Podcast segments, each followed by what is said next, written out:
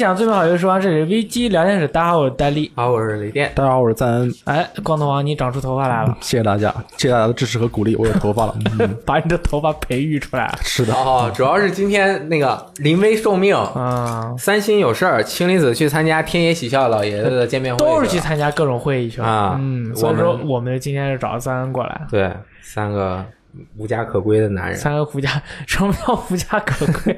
我们有家可归，但是我们更喜欢啊，把我们这个美妙的时间跟大家在一起这里分享。哎，为什么呢？那是因为这个礼拜有命运的周报啊。哦，对，就是《命运二》的周报，哎，终于有了，就是在下个礼拜，呃，就是六月五号左右呢，命运将会这个结束浪客赛季，而开启丰饶赛季。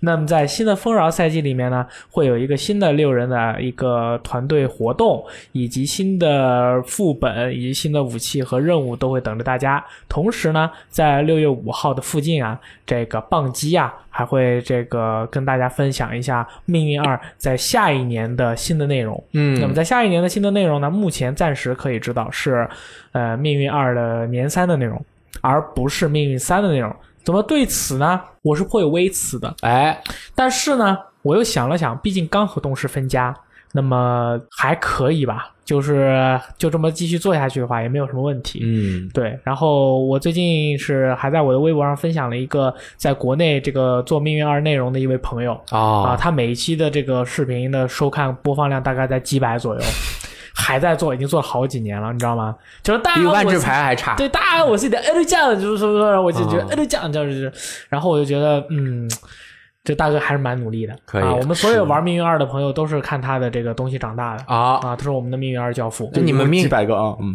我有个问题，对对你们命运二掉线吗？我命运二不掉线，哦你知道为什么不掉线吗？为什？么呢？因为我们用联机宝啊。哦，那不用的话就有可能会掉线。我他妈，我跟你说啊，我在玩命运一的时候，啊那个时候没有联机宝，没有没有联机宝的时候，我就是个弟弟，你知道吗？我们六个人打副本，哦，经常是等嘛。他等我，我等他，我掉了他来，他等我，我哦他掉我来，我等他啊。那个在空中运球，运着运着，跟跟旁边人说：“你们是不是看我不动了？”我们说：“我不仅是看你不动了，我的画面都黑了。啊，然后就这种，你知道吗？但是自从了命运二啊，我有了联机宝，我你妈我太牛逼了！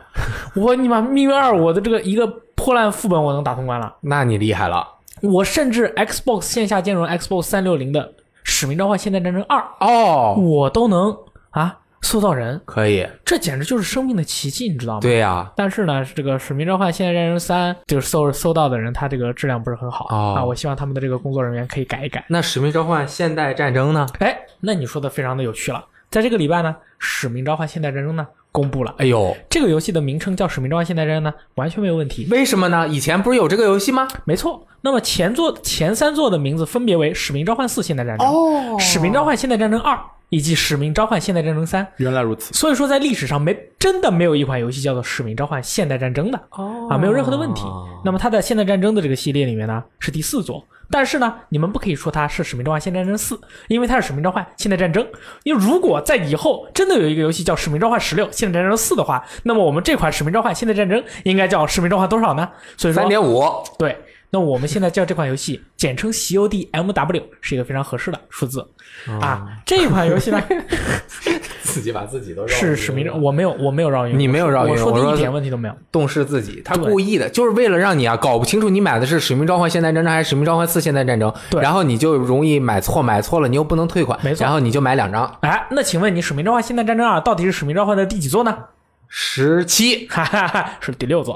啊，呃，这个《使命召唤：现代战争》呢，是本作的这个现代战争系列的重启之作啊，软重启。什么叫软重启呢？就是里面的角色你可能见过，里面的故事呃的都是新的。这角色你也可能见过，你以为这个角色死了，其实并没有，因为他们是平行线。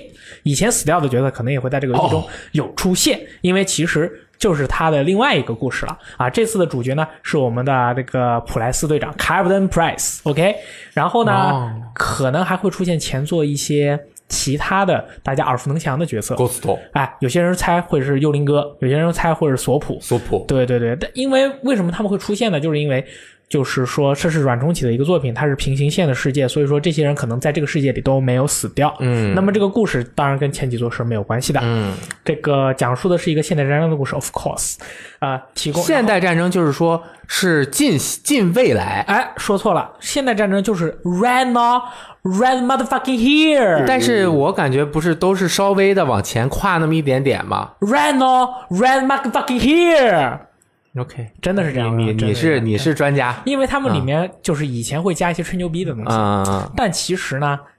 现那是十年前，现代战争二、啊是那个时候看起来好像是很吹牛逼的东西，啊他们到现在的话，基本上就没有任何的问题实。现了，对，实现了、嗯啊啊！这个官方的这个说法呢是提供了前卫、贴合文化、发人深省的单人游戏体验。嗯，那么他们的这个游戏总监啊，这个黑崎库洛萨基布莱恩还是哪个大哥？就是那个大哥的名字是一个英文和一个日文合体的一个大名字。啊，他说这次的这个游戏呢，嗯、他会做的更加的真实，更加的残酷。那么它游戏的内容也会非常的可怕，就是说经常会你可能会看到一些，就是说你以前在《使命召唤：战火世界》里面看到的一些血腥的场景，就是说枪打到脑壳上漂就飞了呀之类的。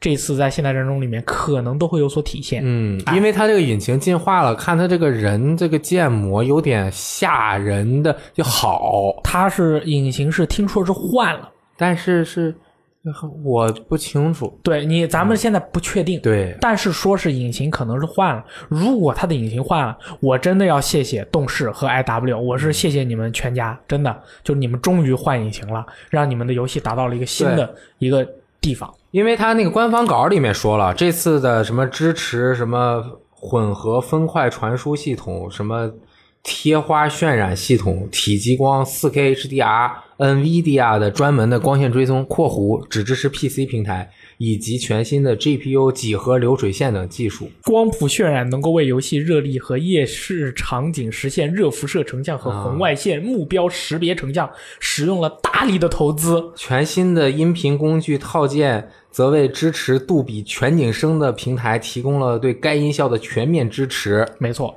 啊，他这个讲现代战争嘛，就会说一些可能是呃大家有可能会比较知道的一些题材的一些内容。它这是主要是一个反恐的一个题材。然后呢，它的游戏的三大支柱啊，以前的黑色行动呢就是单人对战和僵尸。啊，丧尸。那么现代战争的三大支柱呢？这次的现代战争三大支柱呢是单人对战和合作模式。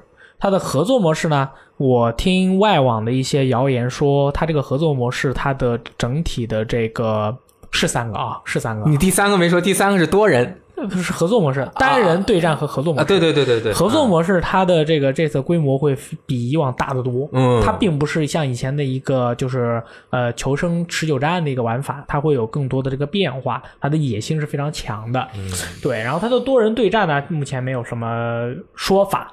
那么，《使命召唤：现代战争》呢，将会是系列首个支持主机和 PC 跨平台联机的作品。它跨的是 PC、PS 和 Xbox One。PC 如果想跟 PS 或者 Xbox One 的玩家联机呢，你需要插你在你的电脑上面插手柄，啊你，才可以我们跟我们玩。嗯，呃，所以说不用这个保个，护你们是吧？对对对对对，不用担心，不用担心手柄，设计玩家保护协会啊，对对，不用担心这个 PC 玩家到我们这里去割韭菜的 这个情况啊，叫割薯条啊。现在这个在使命召唤里的世界叫割薯条，为什么呢你？知道为啥要割薯条吗？因为你猜一个薯条好吃好，你猜一个，因为薯条脆，哎。不是的，是因为在使命召唤的低级的玩家的那个等级的图标都是一杠一杠的，像薯条一样。哦，明白了啊，等级越低，薯条越多。啊、哎，这个这个游戏不会推出季票内容，哦，全部的更新内容全部都是免费的。哎，可想而知，一定会有 Battle Pass 和这个皮肤的购买系统。这个我已经研究过了，这个我又研究过了。其实季票会割裂用户群，就是你有一些买了的，你那个地图都不好搜啊，反正就很麻烦。他以前是这么搜的，譬如说你的游戏的本体搜游戏本体的玩家，你游戏本体加 DLC 一的人只能搜有游戏本体和 DLC 一的人，如果是其他的这种对象，他都是搜不到的。嗯所以说这个很很要命。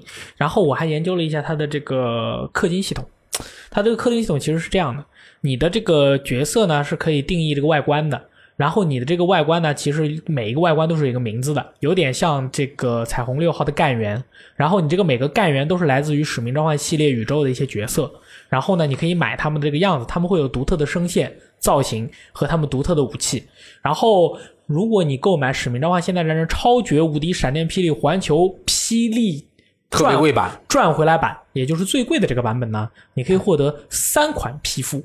这三款皮肤非常的厉害，分别来自于《使命召唤：现代战争》，不对，是《使命召唤四：现代战争》的双巨人关卡里面的这个吉利服的这个套装，以及《使命召唤四：现代战争》第二关这个游轮那一关的特战服的套装，以及《使命召唤四：现代战争》有一关是保护坦克的里面的美军作战士兵的一套套装啊，这三个人的套装分别有它对应的声线，你可以在你对战的时候呢扮演你喜欢扮演的人，好，可不可以？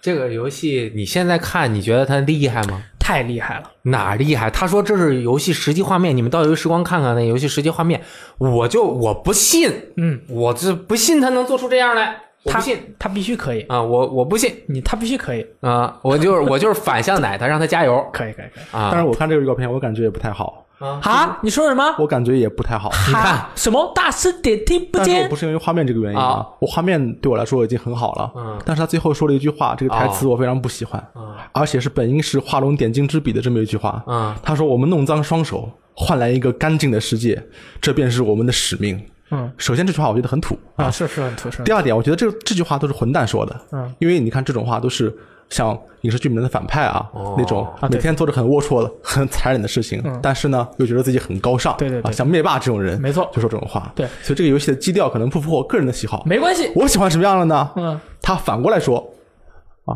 我本想换来一个干净的世界，结果最先弄脏的就是我自己，啊。哦，这种游戏是不是符合我跟你说其实一般《使命召唤》之前的这个预告片呢，它有些这个台词也可能是反派说的，啊，对，也有可能，啊。它有可能是反派说的。嗯，所以说这个基本上这个游戏就稳了，就是牛逼，强行稳了，啊可以可以，就是大拇哥，好吧，就是世界第一，OK。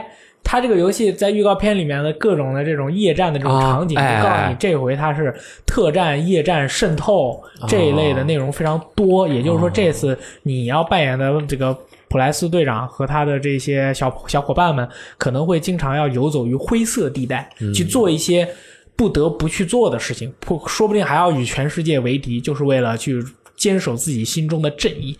啊，这个所以这个使命才能召唤起来。没错。那我请问你啊，我不是请问你了，哦哦我说是请问你，其实是问我自己啊请问使命召唤黑色行动四它哪里使命召唤了呢？我告诉你，真他妈的一点都没有使命召唤，可能我的钱包召唤了。所以说这一座就是因为使命召唤，尤其是从黑色行动。往前的几座使命召唤里面，你在玩家玩游戏的时候，你会感觉到那种使命召唤感非常的强。你玩完它的单机游戏以后，你对于角色的塑造和一个角色的情节这些东西你记得很清楚，但是从《黑色行动二》之后的所有的作品，你都记不住了。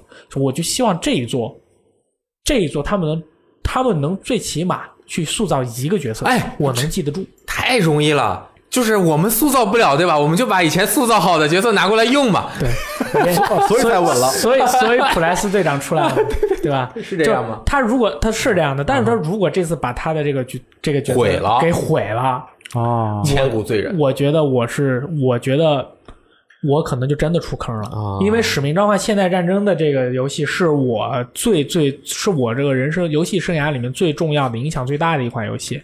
那不是铁拳不是呃，是铁拳是铁拳是格斗那一部分哦啊，每一部分它不一样。，OK，啊，这一部分就射击游戏部分就是现代战争，可以同意他。如果这一座还伤了我的心，就他黑色行动可以做差，我不在乎；他无尽战争可以做差，我不在乎；那个幽灵什么什么我都不在乎。但是现代战争如果砸了，那我就真的没有办法了。嗯，嗯，说完了，反正游戏出了就是喜欢玩的。这次有宏大的单人模式，哎，说是会宏大的啊。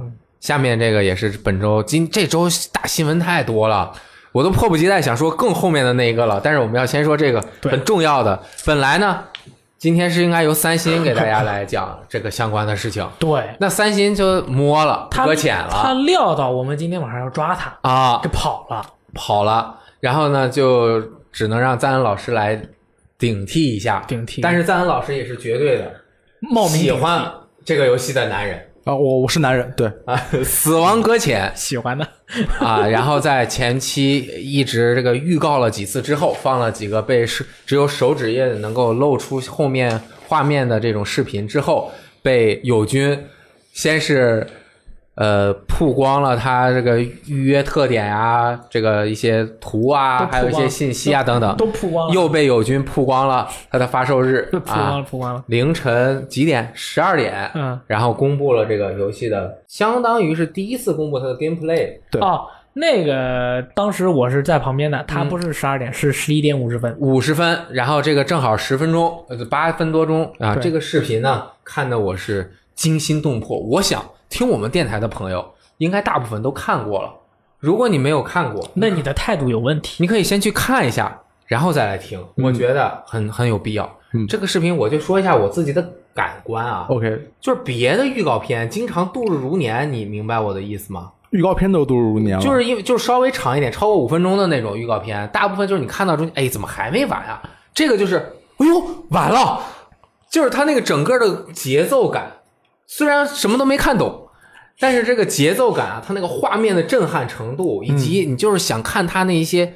一帧一帧飞速掠过的画面中的一些细节，还有它那种很酷炫的那种设定啊，那种充满了 rich 气息的那种金色的事物饰品，Rich，哎，I'm rich, I'm real 嘛。Yeah 就感觉就特别好啊。嗯。然后我就当天晚上连续看了好几遍，我我就感觉我也是那个很棒。然后它有一些基本的信息要先和大家讲一下啊，没错可能还有人没有看，然后又不想看，就是 还不想看？该看了啊对！十一月八号简体中文同步上线，嗯售价是四百六十八港币，和这个其他的三 A 游戏是一个价。普通版普通版啊，然后有什么限定版，什么带呃 BB 啊 Bridge Baby，嗯，呃，就是它这里面那个抱着那个小婴儿的布乔英啊布乔英啊的一个一比一比例的一个可以黄金比例啊，怀中抱怀中抱着的这个玩具对，啊，据据说它不仅能当摆件，还能当灯。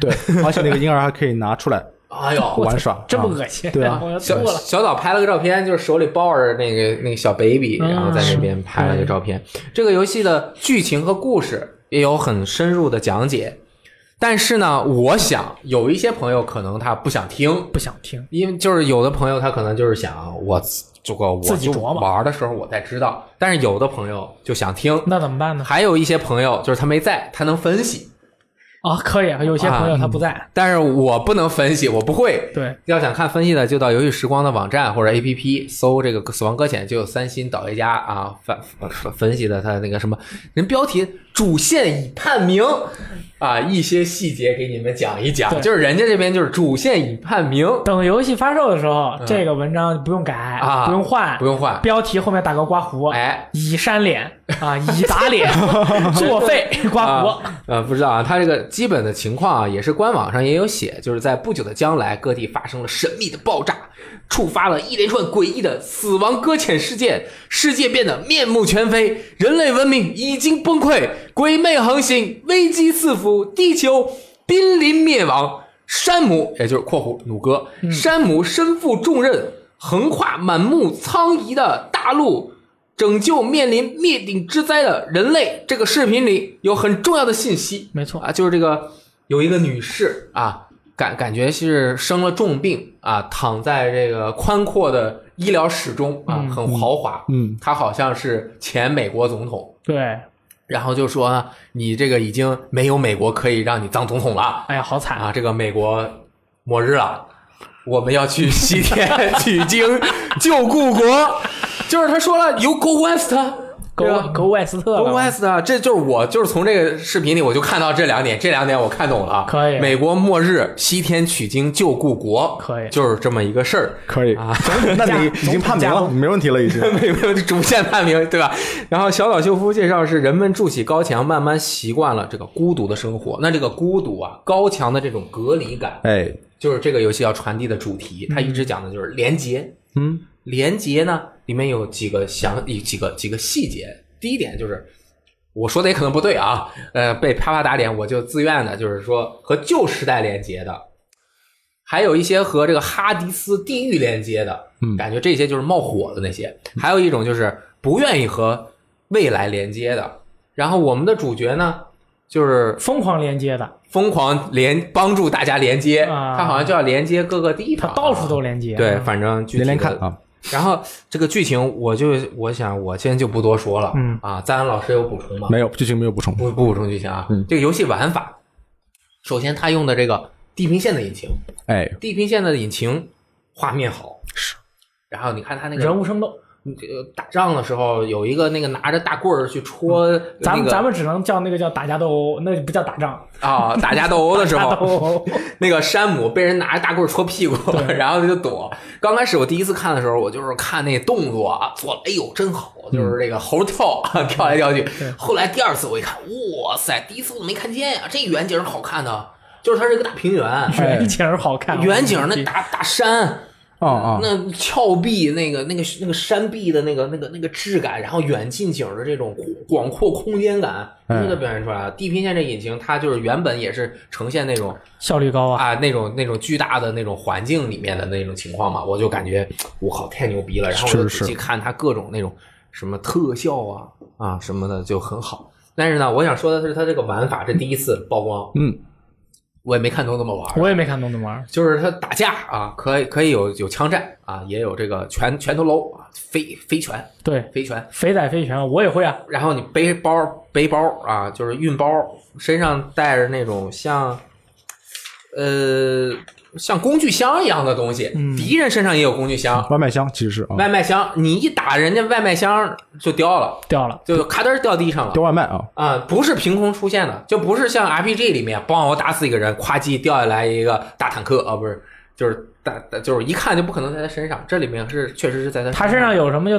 能打下来什么。啊，对，就打下来一个这个箱子，我也不知道怎么捡，他就故意把这些都略省去了对但反正感觉啊，它还有一个很重要的环节，就是和这个连接有关的，就是它这个我感觉很自由，它是一个可以探索的一个世界，里面呢有一些道具，有一个梯子，嗯，那个梯子是无中生有编出来的，其实是带呃，着的。带着的，然后它就能变长。然后这梯子选的时候，我仔细定针定定针啊，定住它看了一眼，OK，十米长，你算出来了。它它写的上面写了 OK，ten m，然后十米长啊，然后就展开了之后，咵叽倒了，就是他你要先找对地方，你再松啊，然后他啪叽一下搭在了一个高高崖上面，爬上了小山丘。再过了一会儿呢，到了一个这个悬崖边上，拿出来一个大钉子，那个大钉子咵吱一插，那大钉子写三十米，啊，嗯然后这个弩哥就顺着那个绳咕嘟咕嘟咕嘟放绳索了，能往下下三十米，反正就是距离很重要。嗯之前不就是说嘛，绳子和棒子，我感觉就是什么呢？我拿绳套住赞恩老师，嗯赞恩老师离我十米之内，我就可以拿我那个棒子。敲他，哎，对我拿我拿我那个呃不是棒子，拿我那个梯子，我能敲到他，因为梯子十米。对，就是大概就是我就我观察，我就只能观察到这么多、嗯啊。，我也说一下玩法吧。嗯呃，其实这个预告片虽然很好看，但是信息量还是很低的，就是因为它没有把它的核心玩法做直接的解说和体现。像刚才我们说的这种啊，修桥补路啊哎，架梯子放绳的这种，当然它也挺有意思的，但是我不相信小岛秀夫会把这个游戏的核心玩法全都赌在这个要素上。嗯，他应该有啊有绝招，嗯但是还没有向我们公布。对，而且这个绝招呢，就是体现在他已经反复说过的“连接”两个字上。所以现在对我来说最大的谜团就是，连接这个要素是怎么在这个呃《死亡搁浅》里面体现的？嗯，那我觉得其实是已经有线索的，哎。就是很多游戏网站，呃，也不是很多游戏网站，就是它预购页面啊，它最后说的一条，就是这个呃异步在线同时游玩的这个系统。异步。哦，异步在线同时游玩是一个最近几年被应用的非常广泛的一个概念。你比如说 FGO，、你可以选别人的一个角色当做你的这个原著角色，啊这个就等于是异步在线，因为它是在线要素，但是那个人没有跟你同时在线一起玩，你们是通过这种不同步的方式进行游玩的。所以我想，小岛秀夫，呃，他已经体现出了这种明确的倾向，就是他在 MGS 五里面放了一个核弹结局，哎要求所有人都拆除核弹以后，这个结局才会解锁。那么，我觉得这种呃做法已经体现了他的一个倾向，就是他希望用游戏和网络合在一起做人性实验。嗯，然后用游戏玩家群体的，而不是个人的反应，是用游戏玩家群体的反应去呃传达他想传达的某一个人文信息。那我觉得《死亡搁浅》的连接会更多的体现在这个方面。然后我细想了一下，怎么连？这个下面发言就是疯狂打脸发言啊！细想了一下，连接能连什么？连机宝啊！当然是首先是要连联机宝，才能连上游戏服务器啊！对呀、但是除了联机宝之外，还可以连什么东西？其实我们以我有限的想象力，它的答案可能是明显的几个。第一个就是讯息。就是玩家之间分享讯息，这个是大家也非常习惯的。比如说这个前啊呃前方跳跃很有用，啊，还有呃弱点是臀部啊，这种就是异步异步信息传递嘛，等于在游戏里面放了一个弹幕系统。第二个也是比较简单的，就是道具、或者资源，哦你可以在游戏里面留在那儿。对不同步的进行分享。你可以在什么地方留着一个东西，然后系统通过某种方式判定把这个东西给予别人帮助就我蹄子放那儿没拿走啊，没错。啊，结果这山丘那边有一百个蹄子，变成了一个小土坡。对，通过这种方式进行所谓的连接。第三种，呃，也是一个很流行的做法，就是角色的连接。嗯，那既然 FGO 里面你可以选别人的角色一起作战，那么既然在死亡搁浅里面你可以连着一个婴儿。你也可以用线去连着很多骷髅，那你是不是可以也用线去连着另外一个玩家创建的角色，也就是另外一个世界的自己？然后你们俩一起战斗，通过这种方式把玩家和玩家连接在一起，一起进行这个游戏。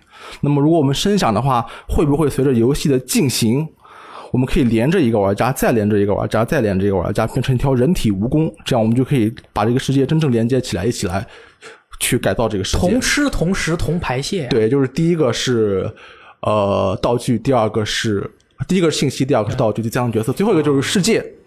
世界，那你最后的呃问题就是，这个游戏其他玩家的表现会不会对你的游戏进程和你所在的这个世界造成影响？我觉得这个是可能性最大的，因为它的游戏里面已经有很多这样的隐喻，比如说在沙子上放下你看不见的手印等等，那这就是一种一个平行世界给你的世界施加影响的。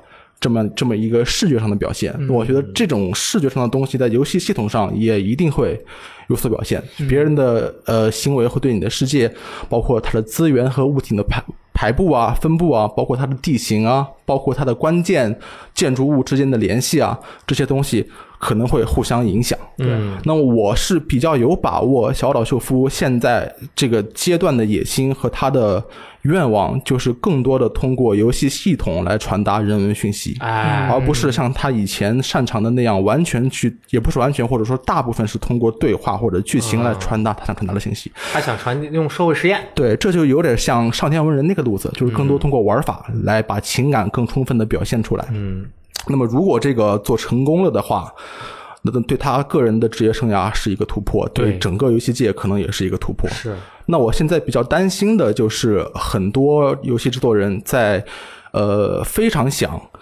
非常渴望在游戏内传达一个信息的时候，他们可能会在某种程度上忽视这个游戏的可玩性。这个是独立游戏制作人经常可能会发生的呃对一个一个问题。嗯，那么小岛秀夫如果要解决这个问题，那么他解决的问题就不仅是玩家之间分享什么，更重要的是怎么分享，这个经济系统是怎么设计的，会有什么代价，会有什么收获。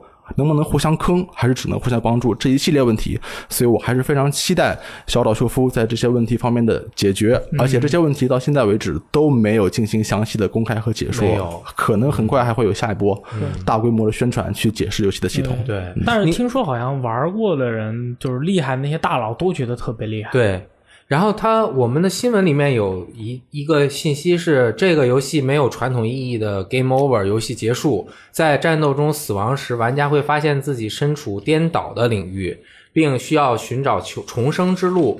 玩家要仔细选择战斗方法，因为杀死敌人绝不是最好的解决方案。每次死亡都会带来相应的后果。然后同时，它的这个异步在线游戏其实。呃，之前的社交游戏中有很多是这样。举个简单例子，就是你画我猜、啊，我画完之后传递出去，也不知道传给谁，也可以传给你的朋友，然后他再传完了再给你。还有一些异步对战的棋类游戏，就是你走一步传给他，他什么时候接到了，然后传给你。当然，他这个可能是在呃怎么能够更好的结合。其实我想要传想想要表达的一个是。以小岛修夫对整个世界观的构架，他一定会有一个很合理的解释。嗯但是我们现在使用的主角叫 Sam Porter Bridges，嗯，对吧？他是一个确定的人，嗯，那一个确定的人，每个人都扮演这一个确定的人，他怎么能够？他是平行世界吗？对啊应，该不是平行世界都应该是多线的同一个人的那种感觉啊。。但是那如果是多线的话，他怎么能够在一个时空中互相影响，产生异步的动作？它也有可能是平行世界，这个我们说不准。对，就是没准儿。但是如果是说按照他说的 game over 之后，你要重新找到重生之路，那就是每个玩家都是扮演的不停的重生，然后去连接整个世界的一个过程，也有可能。嗯，对吧？都有可能。然后如果就随便随便想啊，比如说 Sam 这个人，他的身世我们也不知道啊，我就随便说的，这个可能性可能很低啊。首先他叫 Bridges，那公司也叫 Bridge，对，这个名字就很奇怪，所以他一就是他可能是克隆人嗯啊，就是它、哦是造出来的。对它有可能是造出来的，就是你死了或者怎么样，然后你通过什么颠倒世界，然后你就比如说就是又重新克隆出来了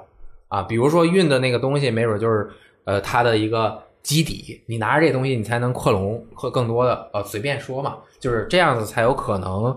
把整个世界观讲清楚，就是这个异步的东西，因为他一旦要他要做社会实验，那一定要让你玩家能够带入到这个角色中去，就不能有逻辑冲突的地方。嗯，所以我觉得这个会是整个游戏的一个很重要的看点，确实是。然后他可能故意就是得让大家都扮演同一个人。你想象一下那个超级肉肉哥，你死了以后，你就最后过了一关以后，你可以看到所有的自己在往前冲，然后所有人都死在最后了，只有一个最后的你，就是这个时间线上的你走到了最后。嗯哎，谁知道呢？我觉得他有可能就是得让所有人都扮演同一个人才有意义。嗯，没准儿啊，嗯所以反正到十一月份才就是大家自己玩了才能，而且其实这个游戏，呃，一是玩法，二其实就是它的整个世界的打造，以及它在游戏玩法，就是刚刚咱说的那些探索上面能够表现出什么样的。呃，拓展，因为如果他只是做了一个视觉冲击力特别好，他自己擅长那种电影式的作品，他就就是没有达到他预期的那个嗯，对对对这个目标，他应该想更多。嗯，对，同时我有两点看法。第一点就是小岛秀夫如果他想了这个事情啊，他我觉得这个游戏不见得只有一部嗯啊，就是它也许只是个开头，或者是整个世界中的中中间偏后的一个故事。然后后面可能他会讲很多前前后后的各种各样的事情。嗯 MGS 就是这样的，对他做 MGS 一的时候，他一定有过一些模糊的想法，就是比如说我整个大的世界观是什么样的，然后后面他又做了二，那就是 MGS 一的呃未来的故事，然后又做了。呃，三是最刚开始的故事，对又往前前往前往前往后后随便就是狂做不止，那这个也有可能。同时呢，这个游戏就很多人说，嗯，两三年你能做出一个三 A 游戏吗？可以。首先，我觉得我们不应该用三 A 游戏来评价这样的一款游戏，它其实是和传统的三 A 游戏不一样，它有很强的创新。对传统的三 A 游戏，它不敢用这么大的创新。对有小岛这样的有魄力的制作人，他可能能够去做这样。我觉得不需要用三 A 来衡量它。同时，他做了两三年，确实只做了两三年。然后这个大家现在也都有共识了，也觉得他就是摸鱼，现在已经是一种笑谈，说着玩的。嗯，其实他人家很努力。其实效率很高，对但是其实我觉得这个它的这个理念以及它整个的策划的这种呃想法，应该是产生很久，是他肯定想了很多年了。因为 MGS 这个系列就讲的是人与人之间的连接，是社会的情况，对对对，然后语言人与人之间是怎么沟通的，然后它也有一些呃超自然的现象，然后有有一些无法解释的东西。你像它里面很多黑影和那种幽灵的那种东西，MGS 三里面的那个呃 Thorough 就是。The Boss 他以前的战友嘛，嗯对。就也有也有那样的感觉，还有什么火男啊，幽灵。什么鬼？对 MGSV 的里面，嗯。不是那什么鲸鱼那些东西，对啊。其实他很多东西，一个制作人他的想法，他很多东西他都是有一个连贯性的，是。啊，所以我觉得。嗯就是随便说一点，这可能就是比如 MGS 的平行宇宙啊，或者或者怎么样，甚至有可能就是 MGS 同一个宇宙观下面的东西，小岛修复宇宙嗯很很这一点我觉得就很好，因为 MGS 它其实它就不不太想继续做那个就是那什么合意志啊什么他可能想跳出来做点其他，应该是做过了，他不想再做了。对，受这个 IP 的限制，但是我觉得那个也是在三或者三之后他才产生的，不想再继续做的这样的想法。那么其实现在他能跳出来，再再继续做，从另外一个角度来表达他对整个世界、人类以及各种东西的看法，我觉得特别好。是啊挺好的。对他，他反正就是这个死了以后来到这个永远都在打仗的这个世界，我觉得还挺有意思的。嗯因为在本原本的世界，就是有一种就是已经没落那种感觉。然后为什么传到了另一个世界是在是个在疯狂打仗、永远都不停的在打仗的世界，还是很好奇，想要这个到时候游戏发售了以后，什么十一月八日先行进入游戏，那么一探究竟。嗯，其实我觉得大家也不需要 怕剧透，因为反正也看不太懂，到时候还是得通过游戏去玩才能够体验它。我现在很有可能剧透你，因为多年以前我看了一个 Reddit 的帖子，哦然后那个帖子里面预言的后面后面的演员都是对的，对，哦，然后它剧情我也看了，对，那你不要剧透我我也好小心点啊。我也我也看了，他那个说的非常像回事儿。啊！而且玩法什么的，就是包括异步的具体怎么玩，都都描述了，嗯但是我就不说了，因为这样没有意思。没有意思，嗯没有意思自己去体验。嗯，好，那么下面也是 E 三之前啊，很多信息就开始狂公布了。很多开发商和发行商，还有这个工作室都疯了。哎没，错，那么微软呢就会在此次的 E 三发布会上公布有十四个 Xbox 工作室的游戏。哎呦，Xbox 这个总裁呢，呃，Phil Spencer 呢也是在呃推特上呢，呃，首先公布了这个消息。嗯，这也是微软在 E 三历史上最多的第一方游戏亮相的一年。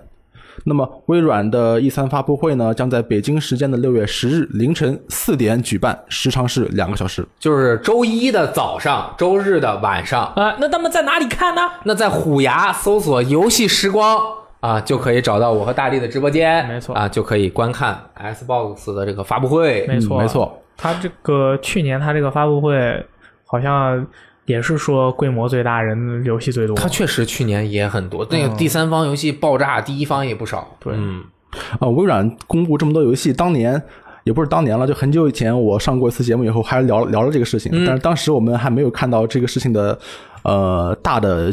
呃，语境大的大的局面是什么？啊因为他公布这个，他突然在第一方游戏上面投资加码以后，很快就连续出现了很多新闻。嗯，一个是苹果开始直接对游戏进行投资，然后谷歌开始直接对游戏进行投资 Netflix 开始直接对游戏进行投资 IP 改编，哦，那个时候我我好像才感觉到为什么微软会在这个时间突然选择加大投资。啊它不是在进行以往的主机战争的一部分，而是在为新的一轮的更大范围的游戏战争的军备竞赛哦，做准备、做加码。明白。因为呃，为什么会出现这种这些很多巨头都突然同时之间开始直接投资游戏这种情况？哎，我觉得主要就是两个原因，嗯一个就是云游戏技术可能的成熟，至少谷歌是这么认为的，微软也在做这方面的准备。另外一个就是订阅付费模式在这几年的各个领域的突飞猛进。那么云游戏和订阅可能会永远改变。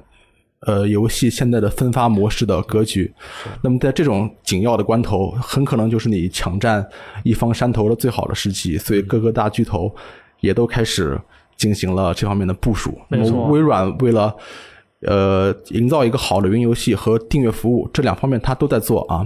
那么它显然最需要的就是一个非常强大的内容阵容，对，不然的话，没有人会为你的订阅服务买账。像 Netflix，它的老总就经常强调说，很多人以为我们是一个科技公司，哎，这完全是一种误解。我们是一家内容公司，对。我们绝大部分投资都是在影影视剧上面。那么微软跟随着这种逻辑，它势必要在第一方游戏上去加大筹码，这样才有可能在未来的云游戏和订阅游戏或者云订阅游戏的战争中取得一个比较有利的位置。那么云游戏和订阅游戏另外一大特点就是跨平台。对，如果你只在 Xbox 上一个一个平台上进行订阅或者进行云游戏，它的意义就显得存在感就显得非常稀薄了。嗯这也就来到了我们的下一条新闻：微软疯了，《战争机器五》将登陆 Steam。对，啊这这个是在现代战争公布之前。这个公布的这么一个事儿，算是偷袭了一下现代战争。为什么呢？因为《使命召唤：现代战争》所有的更新内容都会先行七天登录 PS 四，哦，那么微软需要偷袭一下，偷袭了一下，对，而且微软还决定把它的 XGP 服务推出 PC 版本。那么 F XGP 服务就是 Xbox Game Pass 这个订阅服务了。那么就像我刚才说的，如果它是一个订阅服务的话，它在一个平台上就没有那么有意思。那么我们现在至少能扩展到微软的老本家 Windows 上。哎，其实之前在 Win 十上面，如果你这个游戏是 X。P A Xbox Play Anywhere 的游戏，嗯它在 XGP 的这个包里面的话，嗯它也是能够在 Win 十的商店里面玩，对但是没有那么多专门针对于 PC 的游戏的这个 XGP 的库。我们看到，其实它公布了一些自己的合作方，包括贝塞斯达。啊，呻吟、Deep Silver 以及这个 Devolver 和世嘉等等，说据说有上百款游戏对，那么除了还有批社嘞，还有 P 社啊，Paradox 除了 XGP 以外呢，微软还决定从《战争机器五》以及《帝国时代》系列的一至三代决定版开始，哦陆续在 Steam 发布超过二十款来自 Xbox 游戏工作室的作品。虽然目前只提到了 Steam，但是微软表示今后也有计划登陆更多 PC 游戏商城。没错，你看这个微软，它现在这个行为，我觉得就有点意思了。你像这个 Epic 说我要痛殴史提姆，然后微软就说那我的游戏就上史提姆，这感觉好像都已经开始整整个所有的大家都已经开始混合格斗了，已经的。但但是是这 Gears 肯定会上 Epic 的，它虚幻引擎做的，啊，对啊，它一定会上 Epic 的。他为什么么先行公布了这个游戏先上 Steam 呢？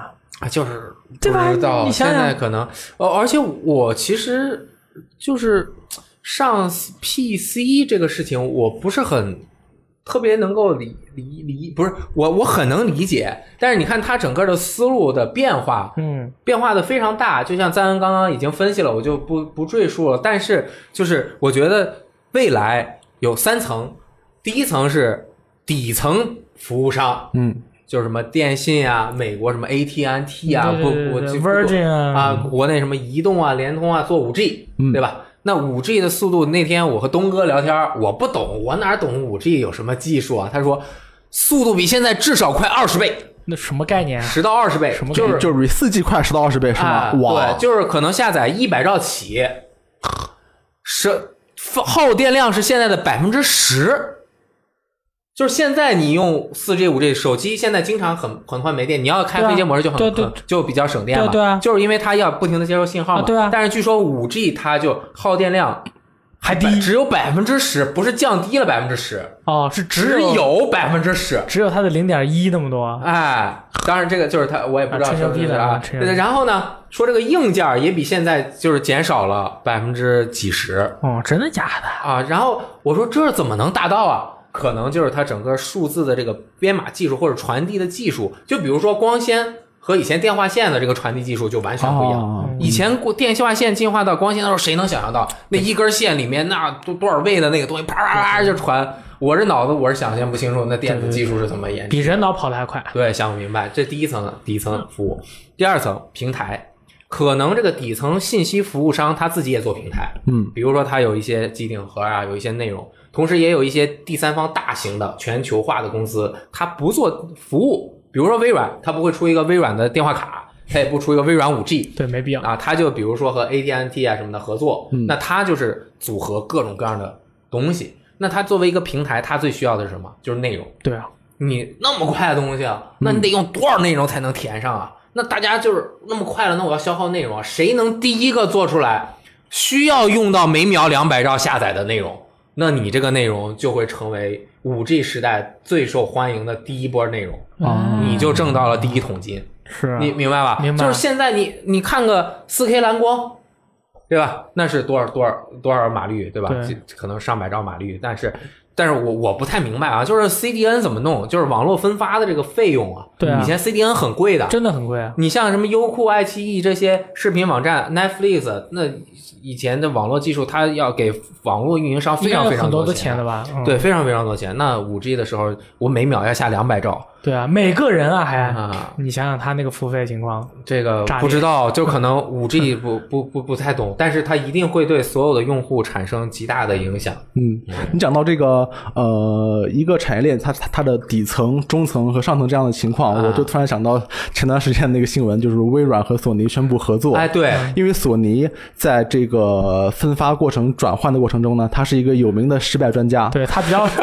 他是真的很软在这方面。对，比如说他以前是控制，比如说音乐产业，它能控啊控制一切。你的磁带、CD，对啊，然后你的这个设备，呃，Walkman，对也是我做的。然后每当一次技术革命，它就少一个环节，对少赚一个环节的钱。然后那块儿就卡掉，自自己那对，个。所以现在现在这个情况就是，呃，他们现在现在面对呃谷歌的崛起，谷歌就想，那我依托我全球各处的 YouTube 服务器，嗯我已经有这么现成的服务器资源了，那我干脆我就全吃了。对首先我要做底层做服务器，其次然后我自己投资做游戏。那么可能索尼现在对自己的这个服务器不是那么有信心。我前段时间才知道，PS Now 玩的那个 PS 三游戏，嗯，它它是这种云服务嘛？嗯，你知道它它的云端的那个服务器是什么？你知道吗？呃，不知道你，可以猜一下，英特尔提供的，就是 PS 三。哦，就是就是用就是 PS3 是吧 片三给你算对，就是你在家云服务玩一个 PS 三游戏，就等于在远方有一台 PS 三 在玩这个游戏，然后把它传输过来。这个效率太低了。虽然我不是了解特别了解它的技术的这个特点，但是我也听说了，这肯定不是效率最高的方式。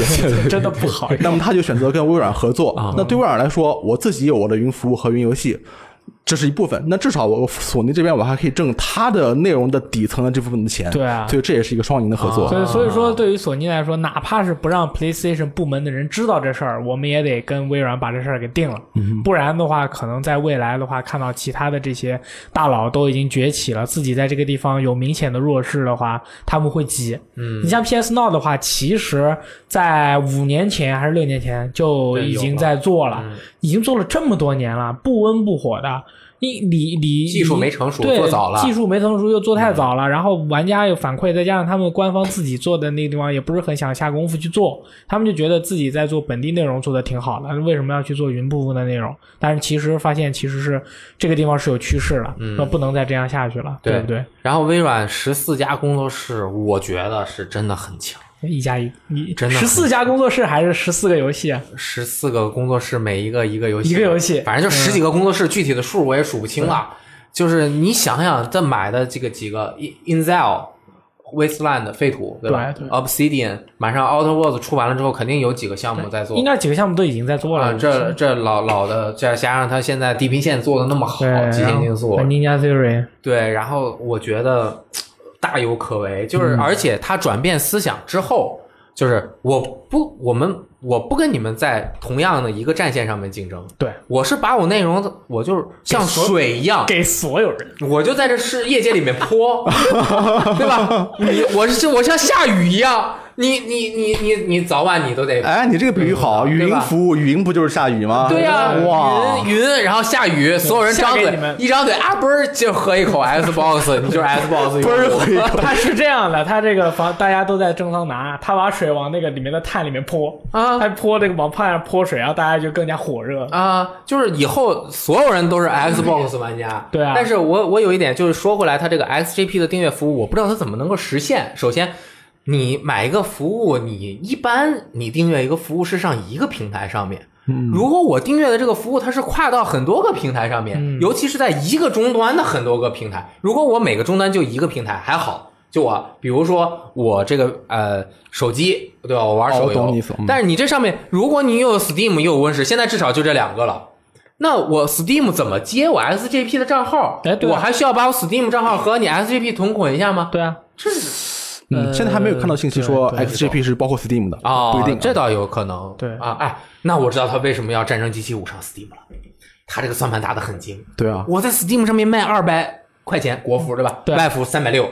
那你到我 XGP 上面随便玩啊对你三百六一年，你不仅能玩战争机器，你能玩战争机器一二三四，对。战争机器 Juggernauts 啊，战争机器手游啊，不是战争机器那个什么呃大头的什么战略版，对。你能玩那个什么光环一二三四五啊，光环赤远赤远星，你什么都能玩，这是那去那去拉拉用户去了拉。用户去。啊，老厉害了你用了我玩了我这个五，人家肯定说你这游戏是五，那肯定有一二三四啊。那在哪里才能玩得到呢？XGP，我靠，从一个 Steam 玩家变成个 PC 玩家了。嗯，不对，是从一个 Steam 玩家变成个 Xbox 玩家，Xbox 玩家没事了，他们现在 Win 十搞得这么火热，差不多了，反正。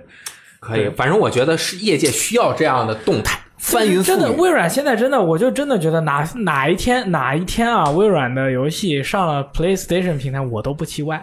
那这这那你绝对不对，PlayStation 的那个颁奖大赛第一名，前年那个我的 Minecraft 啊，哦，Microsoft 的人 站上领奖。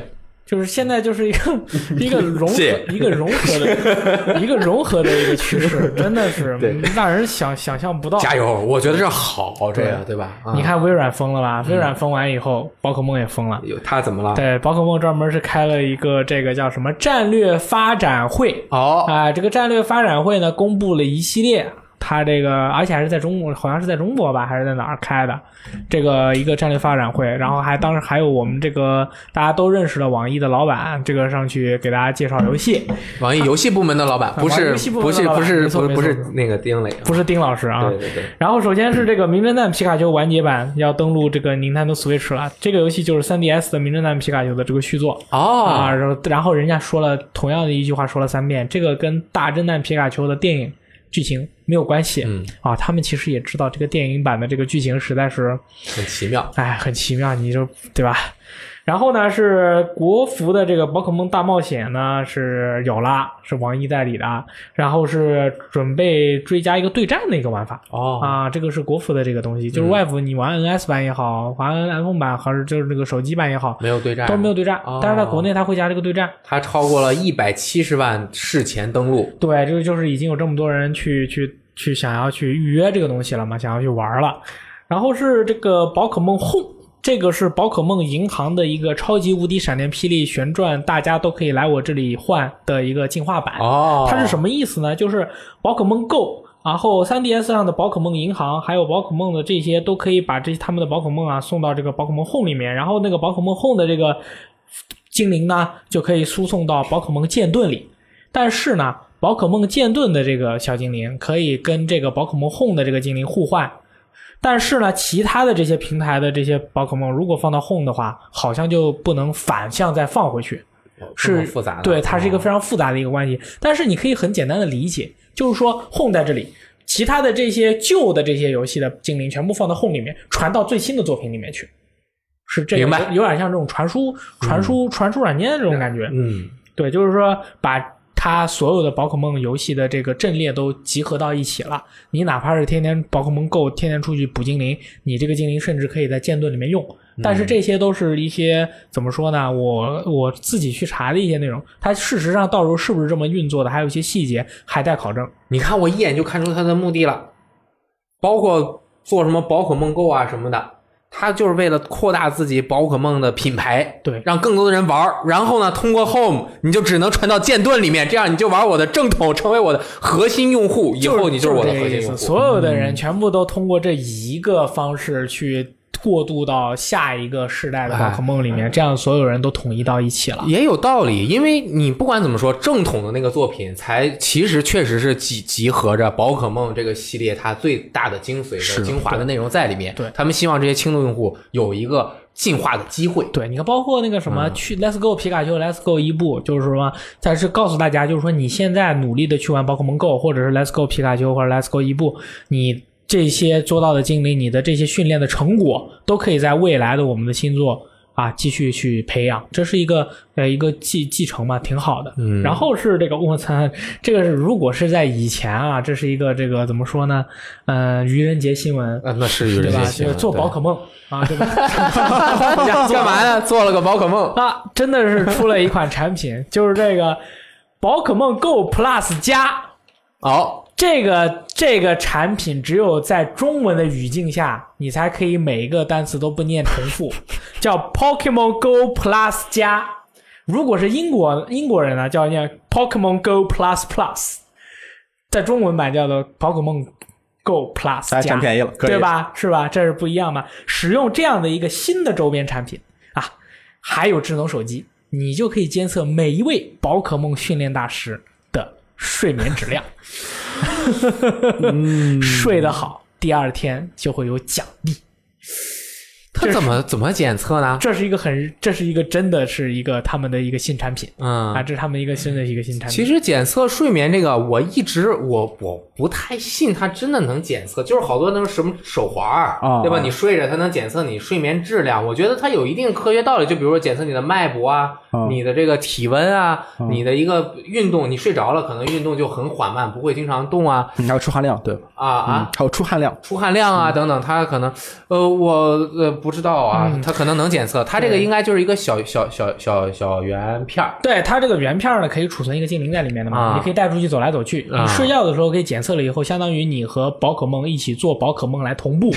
那你的睡眠质量就是可能好的话，可能对它会有一些好的影响。啊因为它的那个检测的数据是，譬如说你的浅度睡眠、你的深度睡眠，就是你整体的睡眠质量，你的质量越好，你睡的时间越长，对于这个精灵的加成就越高。我是这么猜的，啊具体的情况没有说，但是他可能就是鼓励大家睡得漂亮。嗯对吧？你譬如说你带着这个，你的精灵在里面，嗯，对吧？我带着我的联机宝，那你带着你这个宝，对吧？你四点钟睡觉，七点钟起床，那你就睡了三个小时、啊。你打开你这个宝可梦 Go Plus 加，你就发现里面的皮卡丘它死了，就是早起了一下嘛，那个马上躺下再睡也可以吧？就是我不小心上个厕所，我再睡五个小时。这说明？什么？他通过这种手段告诉你，你这样睡觉不行，教育意义。你睡啊，你这样睡觉你没事儿。你的宠，你的皮卡丘它死了，你知道吧？但是如果你比如说你带着这个 Go Plus 加，你这个这个不这个鲤鱼王放里面，八点钟就睡觉，第二天早上八点钟起床，我操，鲤鱼王他妈被暴鲤龙了，啊而且还是闪光的，好，明白了，就告诉你嗯，你这样睡睡得漂亮，漂亮。知道吧？是这个意思。然后就是你就能把这传到宝可梦 Home 里面，然后再传到你的剑盾里。啊，就是就是说为为了保证你的精灵，就是人和精灵之间是有羁绊的，嗯你不能因为你睡觉睡不好，它死了，嗯对吧？你皮肤可以不好，宝可梦不能死了，就是这样的一个，我猜的，这全是我猜的。官方没有明确说明，但表示玩家每天的入睡和起床时间会作为参考，等第二天起床时就会有好事儿发生。具体是什么？你瞎睡就一定有坏事、呃。今天先不说啊，但呃，这个这个事儿就差不多到一段落了哈。我想说的就是它这个任天堂的这个宝可梦的这个周边，我不知道我们的听众中有多少人真的拿过宝可梦呃伊布的呃和比卡丘的那个那个那个小球。嗯，球控制器啊，啊，我是没有这个心思去买的啊，我还以为你要说你我是拿过了，是吧？我拿过，我们要想办法偷袭鸡翅。我是鸡翅有一天过来录节目啊，他带来了我拿了一下。首先第一个感觉，我看到那个东西的时候，He's crazy。我就我就我就惊了，我说这么小啊，比我想象中的小很多。我我我原本想应该是个大包子，你知道吧？至少一个那个手掌大的这个对吧？大沙袋啊，就是不精灵球嘛。我觉得可就得你这个手这样伸开，它是能够填满你这个手很大的很大因为我看着我感觉也是不行。但其实一拿呢，其实不是很大，就是像一个鸡蛋，一个比鸡蛋大。鸡蛋的这个长度啊，可能跟它那个直径差不多，嗯然后它就是一个圆的。我一拿起来，我操，好重啊！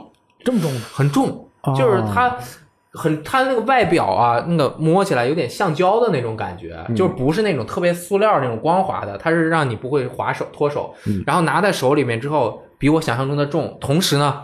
鸡翅给我使用了魔法，魔法鸡翅，就是摁了一下那个开关，然后它的那个震动啊，就感觉到这里面真的有一个小生命在咕嘟哎咕嘟震动呦，。这么厉害呢你没拿过，你不知道。我是不知道我没拿过你拿过你就觉得好爽，？He's crazy。拿过一个震动的球，你觉得好爽？好爽，好可以好好爽，好爽明白明白啊！然后你们没有拿过，你们看那个拿过拿过拿过，大侦探皮卡丘里面不也有吗？嗯你就能够感同身受，震震动的啊球拿过。对，我不知道，我希望反正能够多出一点这种让呃互让大家生活更加的愉快、健康睡眠更加的质量高的这样的好游戏。对对对对，这是业界之光。然后任天堂和 DNA 合作做了个宝可梦 Masters 的一个手游，哎二零一九年上线，然后六月会有更多的详情发表。啊这就是一个可能是专注于战斗的一个、一个宝可梦的手游，让大家能学习它的这个基本的玩法。嗯，嗯，大概就是宝可梦的一大堆信息。同时呢，E 三的六月几号？五号，对，也会有这个宝可梦的一个剑盾见面会剑盾的。新的这个情报，嗯估计三四十分钟吧，就是讲好多要素。然后是港服 PS 加会员免费游戏《索尼克狂热》和《无主之地帅杰克》合集。那么这两个免费游戏大家都可以去下，都是很棒的游戏。同时呢，今天刚这个公布的这个新闻啊，是昨天了。如果大家礼拜六听到的话，就是港服 PS 加涨价了，日服的也涨了。哎，就这个涨价呢，它是原本一个月是三十八，三个月一个季度是八十八，一年是二百六十八，便宜然后是港币啊，港服，这个是和我们切实相关的。它这一次涨了，呃，每个月从三十八涨到了四十八，三个月其实不说了，大家一般都是一买一年，嗯就从两百六十八涨到了三百零八港币，嗯，两百两百六两百六两百五，对，涨人民币相当于四四五十块钱。涨了几十块钱，嗯但是呢，八月一号才开始涨。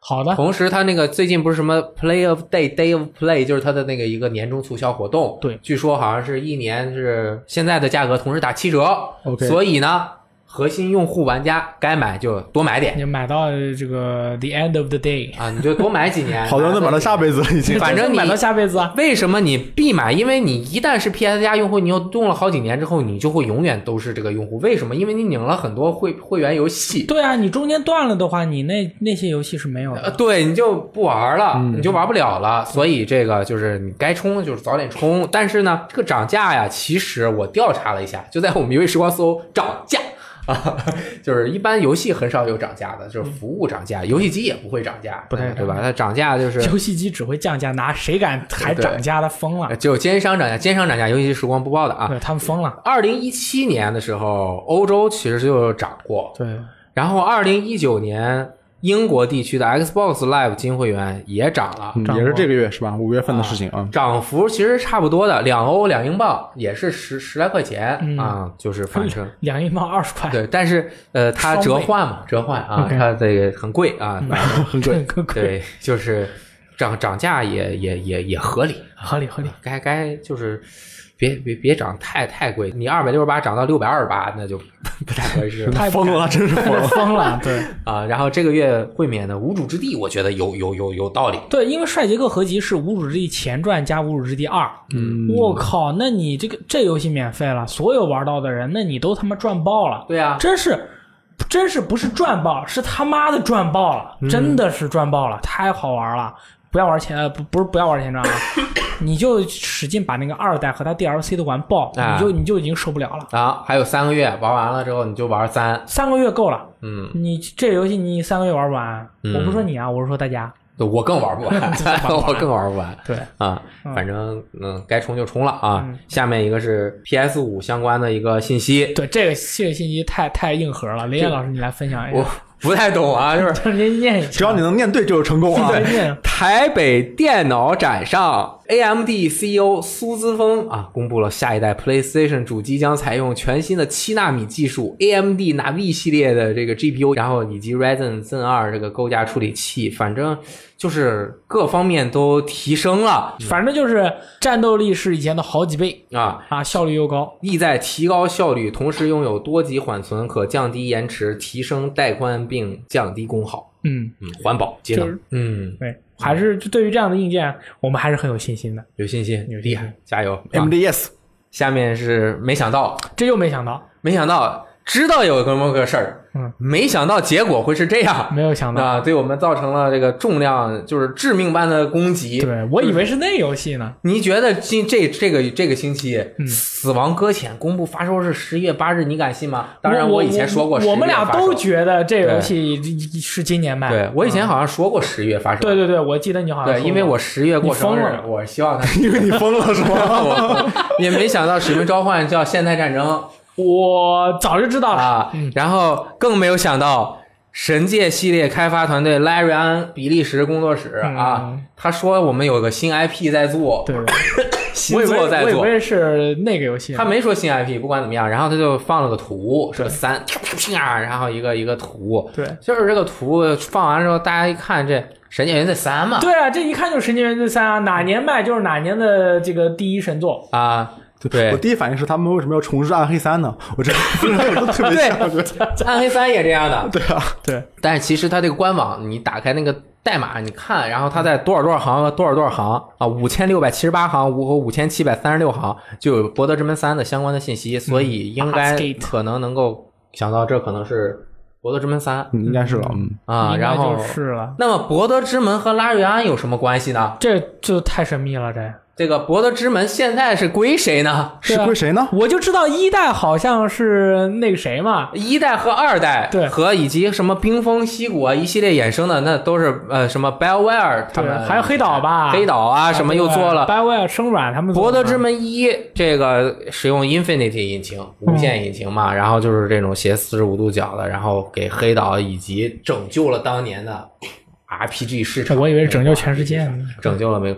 同时，它使用了这个 DND，DND 的这个持有者是这个海之宝。啊，Hasbro，你有兄弟海之宝它拥有 Wizards，啊，Wizard，我微智士，哎，这个你妈的好乱，万智牌啊，这个 D N D 授权肯定，我觉得《博德之门三》应该是可能没有，没有，没有还行，可能我觉得哦我觉得也是，就是这个版权，D N D 很贵的，拉瑞安拿不到吧？他那个《神界原罪》不就没有？其实去年年底的时候啊，就是说《博德之门三》在做了，你们知道吗？很多大佬就在那边呃乱说，然后就问这个乱说还行啊，是是你在做吗？他说不是我。呃，有有人问拉瑞安了，问拉瑞安是不是你们在做？拉瑞安说我们没做，然后官方直接否认。哦，他否认过这一出啊，对他确实是直接否认过，然后他还问了其他的一些人，然后是和《博德之门》系列有关系的人，说：“哎，你在做吗？”他说：“我我不知道，但是我知道谁在做。反正就是拉瑞安这个事情，应该是他其实攒了很多拉瑞安他这个工作室的话，他很擅长就是搞关系。嗯他在自己制作出《神经原罪二》之后呢，他跟两家这个制作美式 RPG 的公司都进行了合作。哦，他这个有一个 DLC，就是跟德国的一个呃做的一个那个矮人地下城的一个 DLC 的内容，然后是 Fallen Heroes，也是跟另外一家工作室合作，它相当于下跳棋一样，跟这家搞好关系，跟这家搞好关系，哎，这这个就拿到了博德之门，就反正就是认识了一些朋友嘛，可能博德之门版权拿到了，这个做出来。我记得当年《神界原罪二》出的时候，就有一些老 R CRPG 的制作者就说：“拉瑞安，你们这个，这这这你们这个。”然后就是领头羊了，现在是你想啊，《博德之门》这样的一个 IP，他拿出来给谁做？谁不敢做？你就是玩家也不放心，你除非给黑曜石，但是黑曜石做出来那就是个复刻《博德之门二》，就是用新引擎啊就是还是原来老套路。那拉瑞安他是这一就是心心在经典，身在现代，对对对。着眼未未来。哇，厉害厉害，这个真的是横跨整个，他能够做成就是这样的，他能够承前启后。对，他是能老的他也能做，啊。未来的他也能做，他不像有一些其他公司可能，哎呀，我老的我能做得来，新的、嗯可能还要再想想。啊，当年 BioWare 拯救了危在旦夕的电脑 RPG 行业，嗯现在他现在激流勇退了，现在就要，对对对，BioWare 激动，对，对这壮壮士断臂啊。这是！时代，这是时代。现在就这个重任就交给拉瑞安了。对啊，啊就是长江后浪推前浪嘛。这个比利时团队这个特别的有干劲儿，对，而且这个很厉害。比利时巧克力也好吃希望他们多摄入糖分，脑袋活跃呀。就是《博德之门》这个游戏啊，其实啊，我自己一座也没有打通过。我也没打通，因为实在是一是太难了，嗯，二是他这个讲的那个奇幻欧美奇幻文学的这个这个范儿啊，他那个范儿太经典了。我们小时候这种阅历以及就是很难体会到它其中的那种感觉。你像我能体验到的是什么辐射那种科幻，对吧？后启示录它其实也稍微简化了一啊，些。嗯异域镇魂曲，对吧？你这个也就是它是一个。完全不太那么奇幻的一个世界，你要它是一奇幻之后，它就一把刀拿出来，一 d 六，二 d 三，只是嗯，就是，但是我真是没有打通过一二。很多朋友，我估计啊，国内的朋友打通过一二的人，那你都是这个。那这这样的人不超过一千个。虽然有中文当年，但是你们能打通，你们也是这个，这真是这个。这个很大拇哥这是这个是大拇哥，真的很难，因为当年打通了，现在还在玩游戏的，可能数都量更少。对啊 当年六百四乘四百八的屏幕，那字儿密的，你能打通，你就是你就是这个，这真你就是这个。然后，那我觉得为什么很多人看到是《博德之门三》也很也很觉得哇牛逼，就是因为当年错过了，现在咱们长大了，能看懂了。对，同时呢，它的游戏玩法又是有，我估计啊，会是现代有有一些现代的调整嗯。那你就是一个接触这么经典的内容的一个绝佳机会，是，不不能错过啊。而且还是拉瑞安做的，那你也没拉什么瑞安就是绝对没问题世界上最牛逼的美食 RPG 制作公司啊，这个好，可以啊，这个好，但是不知道要多少年了。快了吧，明年发售，呃，他们做老神界已经两年了吧？神界出了一年多，两年一一两年了呀。对，啊然后嗯可能差不多。但他嗯他们这个项目听说是其实是是就是两年前可能就已经在安排，就一直在做了。嗯，嗯，真的很很很震撼。对这个全球玩家那个心之所向，见之所指，哦希望那个钱包打开，多多购买。可以。嗯下一个游戏，哇，这个日式 RPG 走向世界的巅峰，《最终幻想》系列最新作《最终幻想十五》在最近的天野喜孝个人艺术巡展《白昼的幻想》上海站的这个发布会上面公布了手游。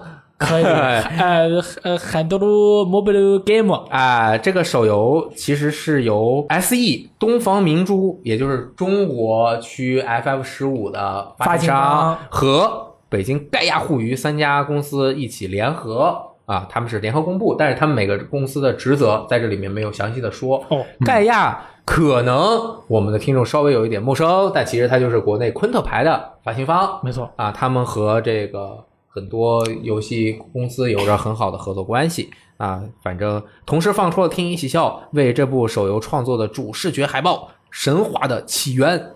嗯，这个一啊，第十条，我不敢评论，什么叫哎嗯啊？我不敢评论明白了，就就等它嗯做出来玩一下再说呗。啊。嗯，第十条，这个任天堂竟在星期五下午四点放了一个 indie 的独立世界殖民会，啊，Indie World 这个有有很多公布了好多游戏，还有一些更新的信息，我就摘了三个那个比较重要，就是我我个人认为比较重要，对我来说也很重要。第一个，二零一九年六月，这个《节奏海拉尔》对要要要要发售了，这应该是头牌，对，没错。太太好玩了。对，《节奏地牢》加塞尔达啊、传说，嗯，这个厉害。嗯，二零一九年夏天，这个中国游戏玩家的骄傲，没错啊，去月球要登陆 NS 了。啊，这个肯定是有中文的啊，没跑。二零一九年六月二十七日，也就是在这个马里奥创马超级马里奥创造者二发售之前一天，叫做偷袭马里奥的这个游戏，拉穆拉纳对，二。拉姆拉密宝。二、嗯这个游戏是这次的这个直面会里面范儿比较正的一个游戏，哎它看起来像一个银河恶魔城的游戏，大家是控制的是一个女主角，然后它的这个二 D 形象呢，就是它的那个例会。例会。特漂亮。啊，非常好看，非常性感。然后呢，使用了个皮鞭啊，这个就是女版的那个伊纳琼斯，对伊利啊亚琼斯。啊，这是抽人的这个。然后它，但是它这个大家玩家实际去玩它的时候呢，它是一个这个有点像素的那个造型啊，就没有那么性感，但是它就感觉很好玩。像素的那个范儿很正。它是一个考古的游戏，嗯然后你再下到这个墓墓里面去，各种考古啊，收集东西啊，得到技能，还感觉还蛮有意思的。应该是有一点那个《银河恶魔城》的玩法。然后还有就是我的朋友皮耶罗，哦橡胶子弹和 banana bullet 和 B B 还有一个 B 是什么来着？忘了，反正就是三个。这个游戏也是在六月份登陆 NS，具体的发售日没定。嗯，但是呢，这个游戏应该是六月份最为关注的，就除了《骂的要 Mega 2》以外，最这个关注的一个游戏。我朋友皮耶罗啊、我最关注的是《尖塔骑兵》，NS 版，六月六日 NS 版啊，对吧？雷燕老师说这款游戏大家现在在 PC 上面可以说唱完。啊，唱完。其实 PC 很方便，用快捷键狂狂狂狂输不止。对啊，这周十十条新闻啊，非常的震撼真的是很刺激啊！没有看相关视频的，真的到看一看，尤其是这个《死亡搁浅》，看多少遍都这《死亡搁浅》呀，这个使命召唤使命召唤呢，啊还有这个直面会啊，啊你这些都可以到我们网站上面看，到我们 B 站的这个视频，我们都可以看，对对吧？你要不看，你光听我们的广播，你不看我们的视频，不看我们的网站，那赞恩你就在他家的这个厨子里面出现，雷电老师你在他们家厕所里面出现，我为什么要在厕所？你在他们家门口出现，浴室。浴室出现，我在你的我在你的床底下出现好吗？不要逼我们。好吧？变态三人组，可以不要 好的，然后是读编晚来环节，嗯这个摘选了一些大家的留言。首先是这个绿金 no king o kurai，他说有些游戏是真的 get 不到点。有些游戏是心血来潮想试一试，于是可能买回来没玩或者玩了一会儿就浅尝辄止了，准备以后再玩，时间长了，新游戏来了，老的游戏热度也过去了，渐渐的也就很难再有兴趣去玩了。然而有的游戏你总觉得有机会再打开体验一下，有的就是不想再碰，于是就可能出二手或者永远把它束之高阁。如今玩家们的时间都没有那么多，大家都会在有限的时间里和近乎无限多的游戏里做选择。即使有的游戏看上去是如此诱人，然而你可能就会因为种种原因玩不下去而放弃。哎，是这样。有道理。下面一个是来自日本经典啊、RPG 厂商阿特拉斯的发言，不 是这这人这 ID 站的挺好啊，就是很奇怪啊，为什么会有人起名叫阿特拉斯？那是不是还有人起名叫卡普空啊？嗯，应该有吧啊。这位朋友说，记得有句话叫“乘兴而来，尽兴而归”，不是乘兴而来，败兴而归吧？就是那咱们要积极一点，啊，乘兴而来，尽兴而归，就是呃很开心的来了，然后玩爽了走了。舒舒服了走了，干了干了漂亮。讲的是古代有个人突然想去拜访友人，因为在水乡，所以坐船而去。快到友人门口的时候，尽尽头消失了就是那个劲儿，想要找朋友一起玩的劲儿。嗯嗯，啊，就叫船夫折回回去了。我很多游戏也是买的时候劲头很足，买到手后却要么视频通关，要么玩到一半儿劲头就尽兴了，就不玩了。哎，这个这个尽兴这个理解也很奇妙啊，尽兴就就就就是哦劲劲劲人，哦，是这个尽就有劲跟那个劲劲头。啊，它这个是尽兴，就是把这个性质啊已经到了尽头的尽。对对对，也可以这么理解啊都可以。就是他这个想法，其实我觉得他挺好的。他他买了嘛，他买了就是支持人家厂商了。你没玩完，就是没有没有没有机会做第二次的传播了啊。但是呢，其实你已经买了，就已经是支持别人了。已经是非常好了，没玩完就没玩完呗。没玩完没玩，我们上就说了，你一个游戏你没玩完，不要有任何的负罪感。对对你说哎呀，这个游戏没玩完，我觉得好菜哦，就没玩完就没玩完了，就就你以后有机会就有缘分，你就把它玩了；没缘分你就不玩它。就像我们有缘分，大家还在虎牙看我们直播；没缘分就说啊，你们去虎牙了，我我记得两年以前你们在哪？我说还这你你来不来看都是缘分，好不好？时来的缘分啊。对，就是说我们没有缘分，你不愿意看，就为了不就不看我们的直播，不听我们的电台，就是你多下一个 A P P 的事情，你都不愿意，那就是没有缘分嘛。有缘分就是你下了看了开心了，就完事儿了。酷，好的，那么这个马上要一三了，希望大家在今后的每一天都要持续关注我们，因为每一天都有可能发生让你激动的事情。嗯好，那么我们下周就要预览一三了啊，然后下周的这个呃 E 三的发布会，我们也都会直播，大家可以到虎牙观看。同时，E 三结束之后的十五号，我们就要去武汉玩了没错，啊，因为我们每年都和 WePlay 的合作很深。我以为说我们每年都要去武汉，啊，今年那个 WePlay WePlay 不是在上海的一个游戏展嘛？以前我和大力经常去那个主舞台啊，做一些主舞台尴尬的直播。啊活动啊，帮他们就是和主制制一些来访的制作人啊，和他们聊聊天。对那今年 WePlay 也会在各地啊举办几次小型的活动，会带一些游戏啊、试玩啊，然后带到各个城市。第一站呢，选择的是武汉。那么具体的活动内容，大家可以到游戏时光的网站搜 WePlay，或者直接搜武汉，应该也可以搜到。然后我和大力也会去，是六月十五号的周六，我们会在现场武汉的这个活动现场做一期这个聊天室真正现场版。嗯啊，当然内容可能就没有这么丰富，但是会更加的现场感。嗯啊，还可以让大家可以提一些问题，比如说你想问一些讨论一些什么问题啊，你可以把你的这个问题发到我们邮箱，发到雷电 at vgtime 点 com。如果你还不会，我们今天就不那样念了，雷电汉语拼音啊 at vgtime 点 com。然后你把这问题发给我，我们先预预预习一下，然后呢，到时候你现场傻问题啊！你这个问问题之前自己先想一想。对对对，然后你到了现场，你站起来，你再问，这样子我们就有一个现场互动的感觉，我们也有一个提前准备的工作。对对对对谁敢在现场问这种不好的问题？啊，不过反正反正我们应该不会直播嗯啊。对，不直播，但是太危险了。嗯我们争取把这个内容录下来，回来那个当做一期电台给大家播出，这样子我们就可以摸一期。可以可以，对，啊然后录所以还要带一个导播去，但是还不知道谁中招，现在还是很神秘的一个状态。